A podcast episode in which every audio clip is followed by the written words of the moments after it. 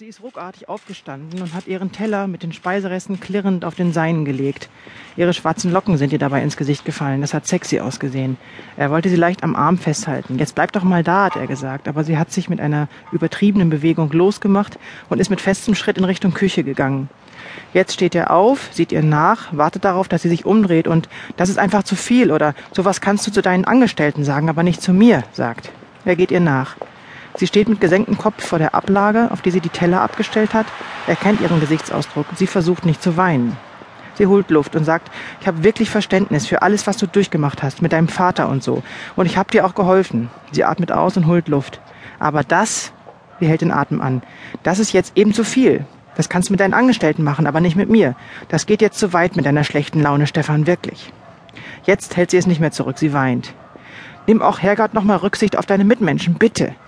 Sie hält sich die flache Hand vor den Mund und geht zur Tür. Ohne ihn anzusehen, hat sie darauf gewartet, dass er einen Schritt zur Seite macht und sie durchlässt. Er sagt Anna, legt ihr die Hand auf die Schulter, den weichen, hellblauen Wollpulli, gleich bitte um Verzeihung. Sie hat Wallner angesehen, ohne ein böses Gesicht zu machen, wie er es eigentlich erwartet hätte, gleich Wut, sondern mit Tränen in den Augen und auf den Wangen, gleich Trauer. Für einige Momente, gleich möglicher Beginn der Vergebung durch vorbehaltlose Darlegung der eigenen Gefühle, dann ist sie in den Flur und weiter ins Wohnzimmer gegangen. Er steht noch in der Tür und schaut auf die von der Deckenlampe beleuchteten weißen Kacheln des Küchenbodens. Er möchte ihr sagen, dass er doch wisse, dass er sie verletze und dass er das nicht wolle und dass er sich schäme, es ihm leid tue und dass es scheiße sei. Er sei über den Tod seines Vaters immer noch nicht weg und dass er das an ihr abreagiere, dass ihm das bewusst sei. Das war ein kurzer Ausschnitt aus Wallner beginnt zu fliegen, dem ersten Roman des noch recht jungen Autors Thomas von Steinecker. Und dass Herr von Steinecker sozusagen ein junges Füllen ist, sage ich tatsächlich nur dazu, weil ich es zumindest bemerkenswert finde, dass die Protagonisten in von Steineckers Romanen, es gibt drei Bücher an der Zahl, dazu noch zahlreiche Erzählungen, Hörspiele und einen Dokumentarfilm, häufig älter sind oder im Buch langsam älter werden als der 1977 geborene Schriftsteller.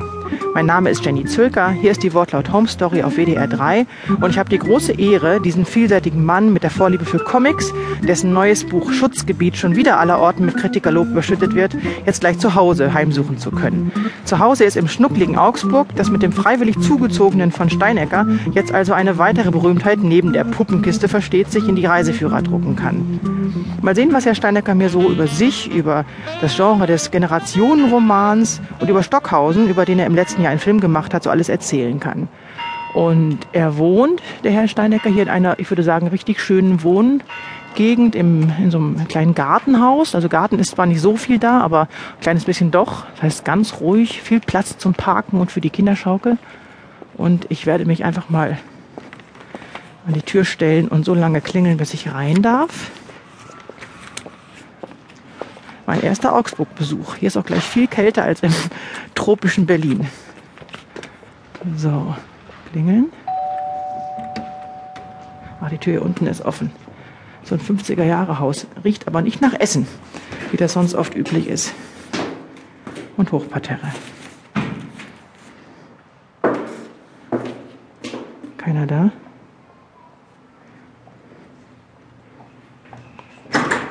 Hallo, Jenny Zülker. Guten Tag. Servus. So, Come on in. mein erster Besuch in Augsburg. Echt? Obwohl ich großer Puppenkisten-Fan bin. Ja, das Die ist auch Treppe das äh, Treppe hoch. Das ist auch das ziemlich einzige, was was einen nach Augsburg ziehen könnte. Sie auch? Wegen der Puppenkiste? Das hätte ich jetzt nicht erwartet. Nee, ich sag mal aus privaten Gründen. Hm? Ach so, verstehe. ähm, wir sind hier im Flur, wo gehen wir rein? Wir sind im Flur. Äh, ja, äh, was äh, kann, kann ich Ihnen was anbieten? ja, gerne, aber irgendwas, was heiß ist. So gegen heißt Tee, Kaffee. Pfoten, Ja, genau. dann gehen wir mal in die Küche. Sehr schön. Gehen wir in die Küche. Hier wird gekochelt. Ja, hallo. Jenny Zülker, ich sehe Frau und Kind. Frau und Kind. Ja. Ja.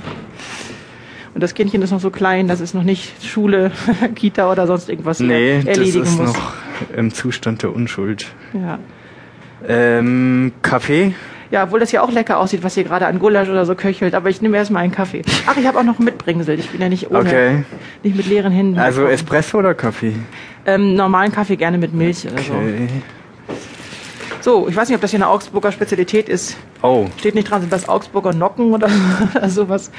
Ich weiß nicht, wusste nicht, was das Sie sieht mögen. jedenfalls lecker aus. Vielen Ja. Dank. Können wir vielleicht mal dazu, dazu, dazu reichen. Äh, ich, ich warte aufs Mittagessen. Ich kann das gern.